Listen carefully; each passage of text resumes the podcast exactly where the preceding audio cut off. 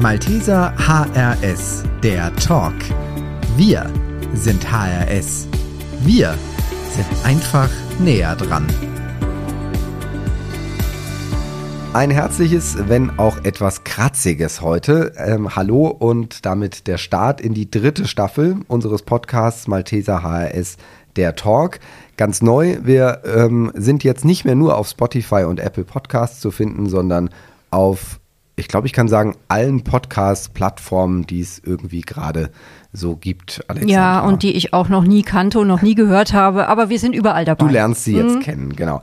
Wir sind äh, in Wetzlar aktuell. Warum in Wetzlar? Weil hier die Rettungsdienstschule Hessen, der Malteser, das Malteser Bildungszentrum HRS angesiedelt ist und wir damit auch schon direkt beim Thema der neuen Staffel sind, dem Rettungsdienst. Ja, die meisten von uns sind froh, dass es ihn gibt. Aber man ist genauso froh, wenn man nie in eine Situation kommt, die 112 wählen zu müssen.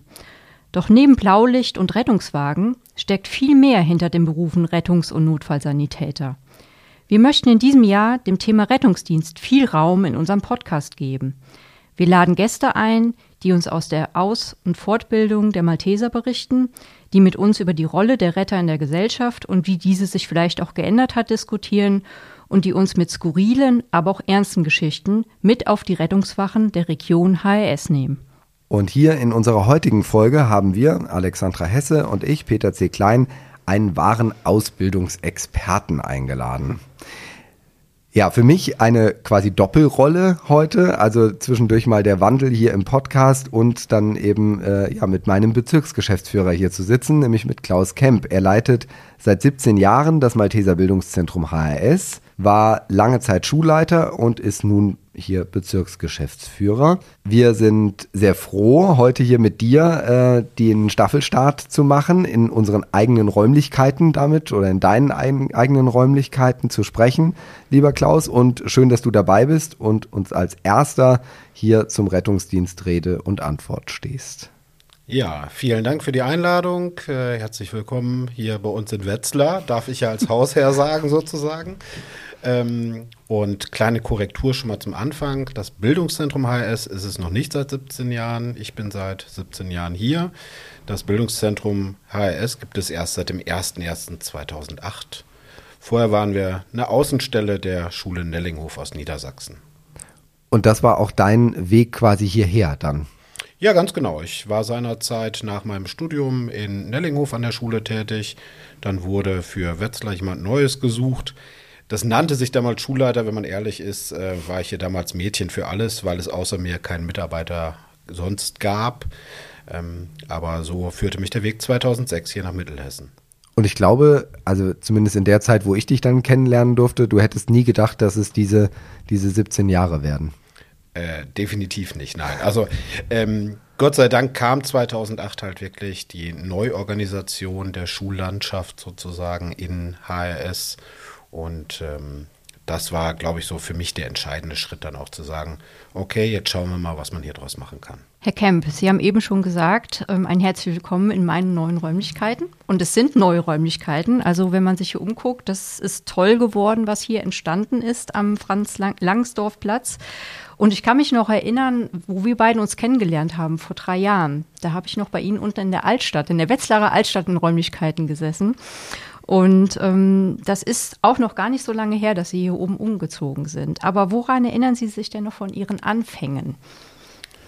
Oh Gott, von, von meinen Anfängen hier in Wetzlar. Ähm, ich erinnere mich vor allem daran, dass das Telefon der Schule eigentlich rund um die Uhr auf mein Handy weitergeleitet war, weil ja sonst eigentlich keiner da war, der die Anrufe entgegennehmen konnte. Und das Skurrilste dabei war eigentlich, dass es hat eine ganze Weile gedauert, bis ich es realisiert habe, warum öfter mal nachts und am Wochenende das Telefon klingelt. Die Telefonnummer der Schule damals hatte bis ein paar Jahre vorher die Bereitschaftspraxis vom ärztlichen Notdienst in Wetzlar gehabt. Und ähm, ja, das führte manchmal zu kuriosen Anrufen in der Nacht. Ähm, jetzt nicht so häufig, aber es war schon äh, spannend. Okay. was war, was war der größte, ähm, der größte Grund für den Umzug? Die Räumlichkeiten unten in der Altstadt, die waren schon zu Rettas Zeiten eigentlich qualitativ, sage ich mal, grenzwertig. Es war einfach dem gestiegenen Bedarf einfach nicht mehr angemessen. Und ähm, was einfach noch dazu kam, es war nicht nur qualitativ so, sondern mit dem Notsan auch noch quantitativ so. Wir hatten viel zu wenig Raum. Bis der Notsan 2014 kam, hatten wir da unten vier, fünf Mitarbeitende. Äh, heute haben wir allein hier im Standort Wetzlar über 20 Mitarbeitende, die entsprechende Arbeitsmöglichkeiten brauchen. Und wir hatten dort ja auch nur zwei Unterrichtsräume und ja, einen etwas größeren Gruppenraum noch aber eben nicht annähernd das, was wir heute hier an räumlichen Möglichkeiten haben. Und selbst unser Neubau hier in Wetzlar ist ja eigentlich schon wieder knapp bemessen. Mhm. Und wenn man sich dann auch anschaut, ähm, es hört ja nicht in Wetzlar auf, ja? Genau, 2013 mhm. kam noch der Schulstandort Frankenthal mhm. hinzu. Ähm, ganz einfach aus der Erkenntnis für Hessen ist Wetzlar eine ganz, also eine Lage, die in Ordnung ist, äh, einfach vom geografischen her. Um HRS vernünftig abdecken zu können, natürlich ehrlicherweise nicht. Und äh, da gab es dann damals eine Standortanalyse und es war relativ klar, es würde irgendwo auf diesen Raum hinauslaufen. Und als sich dann herausstellt, dass in Frankenthal Räumlichkeiten vorhanden sind, die nicht voll ausgelastet sind, war auch klar, dass dort ein zweiter Schulstandort entstehen wird. In Klammern, der auch schon wieder längst viel zu klein ist und wo wir auch an Überlegungen sind, wie wir das zeitnah ändern können. Mhm. Und ähm, Trier gehört ja auch noch dazu. Genau, Trier kam mhm. 2020 dazu. Mhm. Und das ist eigentlich für die Malteser Landschaft was sehr Ungewöhnliches gewesen, worauf ich aber auch ein kleines bisschen stolz bin, dass sogar eine komplette Region sich seinerzeit an uns gewandt hat. Ähm, dort hatte man eben keine Expertise mit beruflicher Bildung im Bereich Rettungswesen, die Region Baden-Württemberg. Und die versorgen wir seit 2021 mit einer Notsanschule in Korntal-Münching, das ist ein Vorort von Stuttgart. Und ab diesem Jahr dann auch noch zusätzlich im Bereich Freiburg-Breisgau, südliches Baden-Württemberg. Jo, das hört sich nach einer Menge Arbeit an. Ähm, wie behält man denn den Überblick bei so vielen Standorten? Indem man die Standorte ähm, möglichst autark einfach ähm, gestaltet.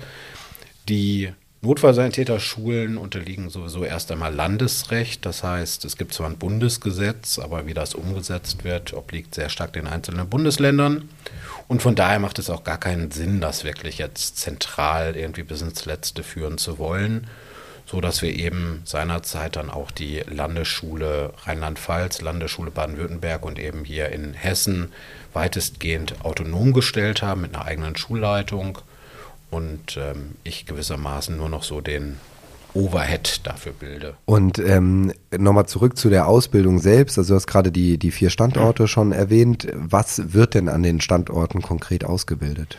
Also der absolute Schwerpunkt ist natürlich seit 2014 die dreijährige Berufsausbildung Notfallsanitäterin, Notfallsanitäter. Das ist was komplett Neues gewesen in diesem Bereich. Wir hatten ja vorher den Rettungsassistenten als die höchste nichtärztliche Qualifikation im Rettungswesen. Das war der Rettass, den du eben erwähnt genau. hast, für alle, die nicht aus dem Bereich kommen. Genau. genau. Ja. Ähm, und man muss ehrlicherweise sagen, die Rettungsassistentenausbildung war ein komplett anderes Kaliber. Organisatorisch, von der Durchführung her, von den Zeiten an der Berufsfachschule her. Also ein Rettungsassistent hat in seiner gesamten Ausbildung ungefähr 20 Wochen an der Schule verbracht. Der Notfallsanitäter verbringt ungefähr 60 Wochen an der Schule. Das ist also schon einiges mehr einfach an Ausbildungsbedarf, aber auch an Planungsbedarf und Steuerungsbedarf. Kannst du kurz skizzieren, was der Unterschied zwischen Notfallsanitäter und Rettungssanitäter ist? Naja, der, der Notfallsanitäter ist klassischerweise derjenige, der in der Notfallrettung die Einsatzführung auf dem Fahrzeug hat, der Fahrzeugverantwortliche ist, die Patientenversorgung leitet der Rettungssanitäter unterstützt ihn dabei ähm, und nimmt die Funktion eines Fahrers wahr, beim Patiententransport zumindest. Im Krankentransport ist nochmal anders. Da sind die Rettungssanitäter häufig diejenigen, die auch den Patienten während des Transportes betreuen, weil es daher eben auch nicht um kritische Patienten geht. Mhm. Als ich eben vom Parkplatz hier ins Gebäude gekommen bin, da kamen mir zwei junge Damen in Kleidung von einer anderen Hilfsorganisation entgegen. Hat mich so einen kurzen Augenblick irritiert. Ähm, waren die heute hier zu Besuch oder verlaufen werden die sich ja wohl nicht haben? Woran liegt das, dass man hier nicht nur Malteser sieht? Na, das liegt äh, oder ist im, im, Großen und Ganzen historisch gewachsen. Die umliegenden DRK-Kreisverbände haben im Laufe der Zeit teilweise auch die Ausbildungsqualität hier erkannt und ähm, nutzen die Möglichkeit eben dieser ortsnahen Schule mit ja, einer offensichtlich nicht ganz so schlechten Ausbildung auch gerne, um ihr Nachwuchspersonal bei uns ausbilden zu lassen. Da sind wir gewissermaßen als Dienstleister tätig. Ähm, das sind hier die Kolleginnen und Kollegen von mehreren Rotkreuzverbänden. Äh, an unserer Schule in Frankenthal hatten wir eine ganze Weile ähm, Schülerinnen und Schüler der Johanniter zu Gast. In Trier beispielsweise der dortigen Berufsfeuerwehr. Und ähm, ja, das bringt einfach auch ein bisschen Leben hier, sag ich mal, in die mhm. Bude. Ja, toll, dass es solche Zusammenarbeit auch gibt und dass es auch angenommen wird. Ja. Nun, im mhm. Einsatzfall, äh, sag ich mal, spielt das ja auch letzten Endes keine Rolle. Also, mhm. wenn wir einen Einsatz haben mit mehreren Notfallpatienten, ist es ja auch gang und gäbe, dass da zwei, drei, vier verschiedene mhm. Organisationen mhm. zusammenkommen mit einem Ziel, nämlich den Patienten bestmöglich zu helfen. Und darum geht es uns hier am Ende des Tages auch. Mhm. Du hast gerade die Zukunft schon angesprochen von den Notfallsanitäterinnen und Notfallsanitätern. Kannst du da einen Einblick geben, wie sie in dem Beruf bleiben? Also nach der dreijährigen Ausbildung, wie wahrscheinlich ist es denn, ähm, dass diese wirklich Mitarbeitende entweder bei, bei den Maltesern oder auch in einem anderen, in einer anderen Hilfsorganisation werden? Ja, das ist durchaus sehr durchwachsen. Also zu Rettas-Zeiten war ähm, dieser Beruf Rettungsassistent war ganz klassisch eine Durchgangsstation für sehr viele, eben weil es eine relativ kurze, knackige mhm. Ausbildung war. Das ist ein bisschen besser geworden, dadurch, dass es jetzt wirklich eine dreijährige geregelte Berufsausbildung ist. Nichtsdestotrotz haben alle Berufe im Gesundheits- und Sozialwesen eigentlich das größte als größtes Problem die, die Verweildauer der Mitarbeitenden in diesen Berufen, weil sie halt doch einfach sehr fordern. Ähm, da geht es nicht einfach darum, irgendwelche Gegenstände von A nach B oder dergleichen oder zu veredeln oder sonst wie, sondern man bekommt zwangsläufig unheimlich viele Eindrücke, Einblicke, wo dann vielleicht doch irgendwann im Laufe eines Berufslebens der Punkt erreicht ist, wo man sagt, ich, ich muss jetzt einfach was anderes machen. Ich muss mhm. jetzt einfach irgendwie die Branche wechseln. Ähm, ich, ich kann das einfach auf Dauer nicht. Mhm. mhm. Ja. Und ähm, das ist ein wichtiges Thema, was Sie ansprechen. Nehmen Sie denn da auch Änderungen in der Ausbildung wahr? Wird da zum Beispiel auch irgendwie ähm, drauf eingegangen oder auch so Geschichten, wenn Sie sagen, die Vereinbarkeit von Beruf und Familie? Man, man hört ja immer, dass in Gesundheitsberufen mittlerweile der Anteil von weiblichen Personen höher ist als der von männlichen. Also zum Beispiel im Arztstudium ist das hier auch zu erkennen? Also was definitiv zu erkennen ist, dass mit dem Notfallsanitäter ähm, das Rettungswesen noch weiblicher geworden ist als eh schon in den Jahren davor.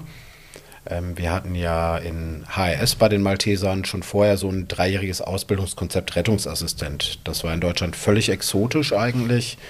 Eine wirklich durchgehende dreijährige bezahlte Ausbildung, wo die ähm, angehenden Rettungsassistentinnen und Rettungsassistenten auch noch etliche Goodies bekommen haben, wie Führerschein finanziert und so weiter, was zu der Zeit eben überhaupt nicht gang und gäbe war. Und da hatten wir schon eine relativ hohe Quote von weiblichen äh, Auszubildenden und mit dem Notsan ist das nochmal stärker gestiegen. Also der, der Frauenanteil bei uns in der Ausbildung beträgt eigentlich kontinuierlich zwischen 40 und 50 Prozent. Ja, das ist ordentlich. Ja. Und auch schön zu hören, dass mhm. es aus einem reinen Männerberuf ja dann doch ähm, ein, ein Mixed-Beruf einfach auch wird. Ja, ich meine, also grundsätzlich haben Frauen ja immer schon traditionell in den Gesundheitsberufen eigentlich die, die Mehrheit mhm. sogar gestellt. Ja. Da war das Rettungswesen ja eher die Ausnahme, weil es mhm. eben traditionell eher, ich sag mal, aus der Transportbranche kam, ja. in Anführungsstrichen. Ja. Und, und Fahrerberufe traditionell mhm. sicherlich eher Männerdomänen mhm. waren früher mal. Aber eben durch diesen Wandel auch weg von der Transportkomponente zum Gesundheitsfachberuf. Äh, ist das Ganze eben auch deutlich weiblicher geworden. Ja. Inwieweit ist ähm, aus deiner Sicht die Digitalisierung in den Rettungsdienstschulen angekommen? Und hast du ein Beispiel, wo es aus deiner Sicht super angekommen ist oder wo noch ganz viel Bedarf ist? Also ähm, wenn ich sehe, was wir heute hier digital machen in der Ausbildung und das so vergleiche mit meiner Anfangszeit in der rettungsdienstlichen Ausbildung oder auch noch mit der Zeit, wo ich selbst die Ausbildung zum mhm. Rettungsassistenten durchlaufen habe, ähm, hat es natürlich gigantische Sprünge gegeben. Ähm, zum einen, wir möchten hier gerne an unseren Standorten so ausbilden, wie draußen auch gearbeitet wird. Das heißt, dass wir eben auch selbstverständlich zum Beispiel digitale Protokolle hier in der Ausbildung nutzen können und ähm, so wie es draußen die meisten Kolleginnen und Kollegen auch nutzen können, also Niederpad oder dergleichen. Mhm. Ähm, das ist der eine Punkt. Der andere sehr wichtige Punkt ist aber der Einsatz von Simulationstechnik. Ähm, wir haben früher regelhaft ähm, reale EKG-Geräte genutzt in der Ausbildung. Die haben wir auch immer noch. Äh, haben ein reales EKG-Gerät an eine Puppe gehängt, was für teuer Geld und sehr kompliziert einen künstlichen EKG-Rhythmus erzeugt hat, ähm, um dann eben damit zu arbeiten. Die Auswahl der EKG-Rhythmen war dabei auch immer sehr übersichtlich, die diese Puppen überhaupt dann produzieren konnten auf Knopfdruck, auf Fernbedienung. Und da nutzen wir zum Beispiel seit, ich weiß gar nicht, sieben, acht Jahren, glaube ich, schon Simulations-EKGs, die letzten Endes nichts anderes sind als ein iPad mit einer speziellen Software. Und das Ganze sieht dann eben aus von der Bedieneroberfläche wie ein echtes EKG. Aber ich kann darauf einspielen, letzten Endes als Ausbilder, was ich möchte. Mhm. Also von der Puppe zum iPod oder iPad sozusagen, ja. So klingt's, ja. ja. Genau. Ja, ähm, ein ganz anderes Thema. Ende 2023 endet nun die Übergangsvorschrift nach 32 Notzahngesetz für Rettungsassistentinnen und Rettungsassistenten, um an einer Ergänzungsprüfung oder alternativ an einer staatlichen Vollprüfung teilzunehmen. Was bieten Sie denn den betroffenen Kolleginnen und Kollegen in den Standorten des Bildungszentrums dafür an? Also ich sag mal, wir sind in der glücklichen Situation grundsätzlich, dass der allergrößte Teil der Mitarbeitenden mit Rettungsassistentenausbildung schon längst die Gelegenheit wahrgenommen hat, die Ergänzungsprüfung zum Notfallsanitäter zu machen. Das äh, gab es seit Anfang 2014 schon mit Inkrafttreten des NotsanG. Ursprünglich war als Limit vorgesehen Ende 2020. Dann hat sich abgezeichnet, dass das nicht klappen wird. Und daraufhin wurde das NotsanG geändert, die Frist bis Ende 2023. Wir haben dieses Jahr in Wetzlar noch zwei entsprechende Vorbereitungslehrgänge im Angebot und in Trier einen. Und das war's, glaube ich. Genau, ähm, um wirklich den letzten Kolleginnen und Kollegen, die es machen möchten, auf jeden Fall noch die Gelegenheit zu geben, weil danach wird damit äh, diese Möglichkeit einfach vorbei sein. Wer dann noch Notfallsanitäter werden möchte, muss drei Jahre die Schulbank drücken. Und äh, ich bin der festen Überzeugung, dass da draußen noch die ein oder anderen Kollegen unterwegs sind, die das ohne weiteres schaffen können, sich aus irgendwelchen Gründen vielleicht bisher nicht haben aufraffen können, das Ganze zu machen und denen möchte ich an der Stelle auch nochmal wirklich den Hinweis geben, ihr habt nichts zu verlieren. Selbst wenn ihr es nicht schaffen würdet, dann bleibt ihr auf dem Stand, den ihr heute sowieso habt. Also lasst euch die Chance nicht entgehen, ähm, je nachdem, wie lange ihr noch im Beruf seid. Den Kollegen, die in zwei, drei Jahren in Rente gehen, um Himmels Willen, mhm. ich gönne es euch. Ja, ja mhm. lehnt euch zurück, entspannt mhm. euch. Aber zumindest denen, die noch etliche Berufsjahre vor sich haben, versucht es zumindest. Wir mhm. unterstützen euch dabei, so gut es irgendwie geht. Mhm. Und da vielleicht noch der Hinweis, wir nehmen da die, die Termine bzw. die Kontaktmöglichkeiten auch nochmal mit in die Shownotes rein, ähm, damit da eben die letzten Möglichkeiten auch noch ergriffen werden können. Du hast es eben ähm, auch schon angesprochen, was ähm, passiert in der Zukunft der Notfallsanitäterinnen und Notfallsanitäter. Also bleiben die in dem Beruf oder machen die was anderes? Wie wahrscheinlich ist es, dass ein Notfallsanitäter oder eine Notfallsanitäterin Lehrkraft wird an einer der Rettungsdienstschulen? Und was muss der diejenige dafür tun? Also man braucht nur in unser Kollegium zu gucken, um zu wissen, dass es nicht unwahrscheinlich ist. Ähm, es sind durchaus einige unserer heutigen Lehrkräfte ähm, bei uns in der Notzahnausbildung gewesen, gerade so aus den ersten Jahrgängen. Was braucht es, um an der Schule tätig zu werden? Ähm, mit den Krafttreten des Notsang G ist da eben ein Hochschulabschluss vorgeschrieben. Da reicht aktuell zumindest noch ein Bachelorabschluss, ein einschlägiger. Einschlägig heißt also nicht irgendwie in Umweltingenieurwesen oder dergleichen, sondern in Medizinpädagogik. Wer da Interesse hat, der kann mich gerne kontaktieren, um Empfehlungen zu bekommen für Hochschulen, die das anbieten. Das geht heutzutage meistens sogar berufsbegleitend. Und ähm, ja, Berufserfahrung und die abgeschlossene Ausbildung als Notfallsanitäter gehört natürlich dann auch dazu. Mhm. Das ist interessant, dass das auch hier so ist. Äh, man kennt das ja von Lehrern, die auch vorher in der Schule als Schüler waren und gerne dann wieder in ihre alte Schule zurückkommen. Und dass es bei Ihnen auch so ist, finde ich cool. ja, Klaus Kemp, herzlichen Dank für Ihren Blick oder Ihren Einblick, den Sie uns gewährt haben aus dem Lehrerzimmer hinaus sozusagen. Ich finde es sehr beruhigend, dass es eine extra Schule gibt für den Rettungsdienst, muss ich wirklich sagen, gerade zu meinen Worten, die ich ganz am Anfang gesagt hatte. Und was in dieser Schule sonst noch passiert, inklusive eines Blicks in das angesprochene Simulationszentrum, darauf können Sie sich und ihr euch in der nächsten Folge des Podcasts Malteser HRS der Talk freuen. Vielen Dank für den Besuch und ähm, ja, weiterhin ein gutes Wirken. Euch auch vielen Dank. Ja, vielen Dank. Das war der Malteser HRS Talk, der Podcast aus Hessen, Rheinland-Pfalz und dem Saarland. Produziert vom Malteser Hilfsdienst. Den Podcast gibt's bei Spotify und Apple. Einfach dort nach Malteser HRS Talk suchen und folgen. Malteser, weil Nähe zählt.